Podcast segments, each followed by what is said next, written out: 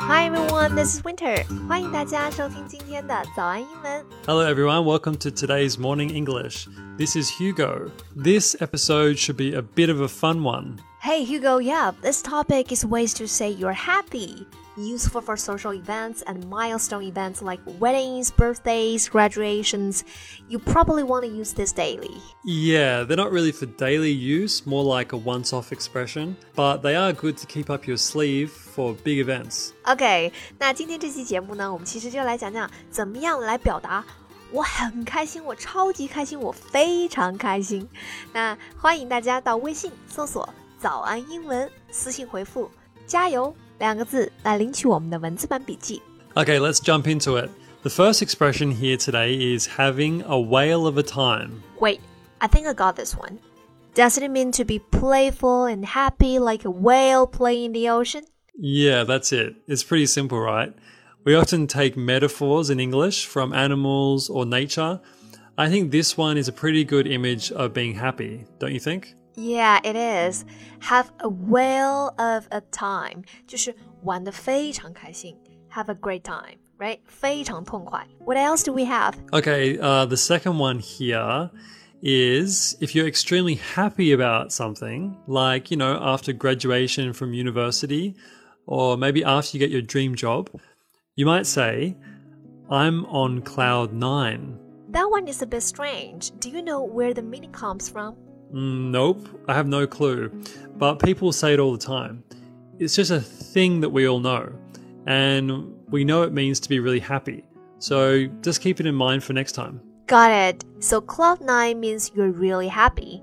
I'm on cloud nine. 也是我很高兴，特别高兴。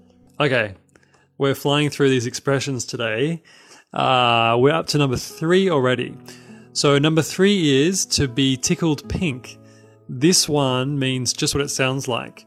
If you are tickled, um, two things usually happen you laugh and you get hot and turn a pink color, you know? So, just imagine that and you'll remember this expression. For example, my nephew was tickled pink when he got the new toys for his birthday. All right, so tickled pink means 很开心，对吧？Tickle, T I C K L E, tickle，它是挠痒痒的意思。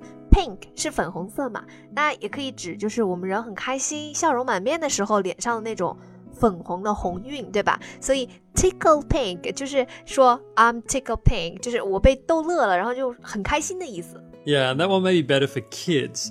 Uh, the next one is good for describing adults or kids. If someone is really pleased with themselves, you know, like after a huge milestone is completed, they might say, I feel like I'm on top of the world. Sounds like something about mountains and climbing, doesn't it? Yeah, it sure does. Like, I guess it's kind of like when you climbed Mount Everest, the tallest mountain in the world. yeah.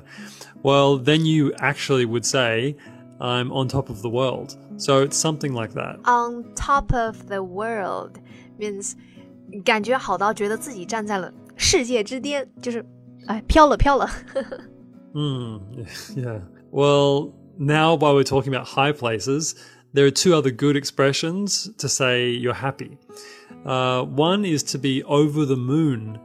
The other is to be in seventh heaven. So if you achieve something big and you're feeling great about yourself, uh, you might say, mm, I just got my driver's license and I'm over the moon. Or something like, mm, my friend just landed her dream job.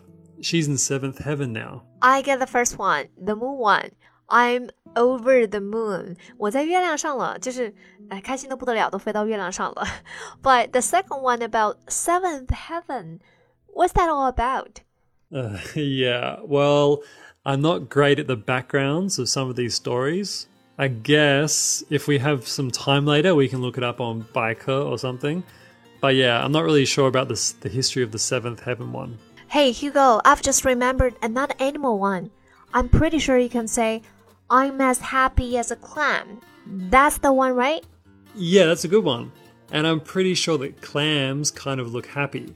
Like they have a big smile on their face. Well, you know, if they did have a face, I guess. Yeah, a clam 是哈利啊、呃或者是 棒，对吧？棒，然后就是大家想一下，它那个 蚌，就是它里面含一个珍珠，像贝壳一样那个东西，那个蛤蜊，它就是有点像人开口笑的样子。所以呢，I'm as happy as a clam，就是我像蛤蜊一样开心。这也是个很妙的比喻了。Yeah. Okay, Winter, so the lucky last one here. If you're feeling happy, maybe after a big deal or a new toy or even after a few drinks with your friends, yeah, you know, you might have a slight feeling inside that's both calm and energetic. Yeah, you could say, I was buzzing. Okay, I was buzzing. It's kind of like a bee buzzing, I guess. They are, you know, if you see a bee, they're busy doing something. They sort of seem to be happy and they're working. So they make that buzzing sound. Okay, yeah, I get it. Like a bee buzzing. I often feel like I'm buzzing right after I finish work early. I get lots of energy and I'm ready to do something new. Yeah, that sounds like what I mean by buzzing. And I hope everyone is buzzing after these new expressions. Yeah, well, we really hope you guys can all put these new phrases to good use. Don't forget to get outside and use your English. Well, everyone, that's it for now. Enjoy and goodbye. 别忘了可以到微信搜索“ 早安英文”，私信回复“加油”两个字来领取我们的文字版笔记。Bye, Hugo. Bye, everyone. This podcast is from Morning English. 学口语就来早安英文。